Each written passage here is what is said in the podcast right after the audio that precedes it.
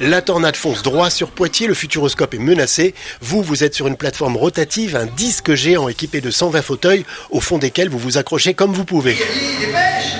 Oui, bah je fais ce que je peux. Le disque tourne à 30 km heure, il pivote sur trois axes, un écran LED circulaire vous entoure, le plus grand d'Europe, et projette des images de la tornade. L'immersion est totale, les spectateurs sont bluffés.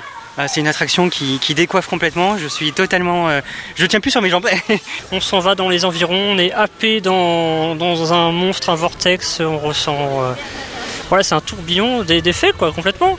En plus de cette plateforme tournante, de la sonorisation et de l'écran circulaire, il y a effectivement d'autres effets spéciaux conçus par Rémi Caudron, chef de projet et son équipe. Au cœur de la salle, on a de, l'eau, on a du vent, on a de la fumée.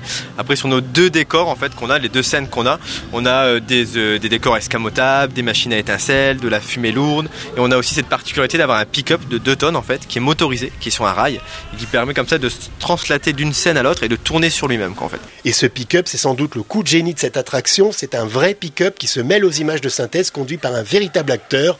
La frontière entre le réel et la fiction est impossible à discerner. L'acteur vient en fait interagir avec ce véhicule dans ces deux scènes. L'avis des spectateurs. Super euh, l'appréhension de se dire bon va peut-être avoir les mal des transports et en fait non du tout.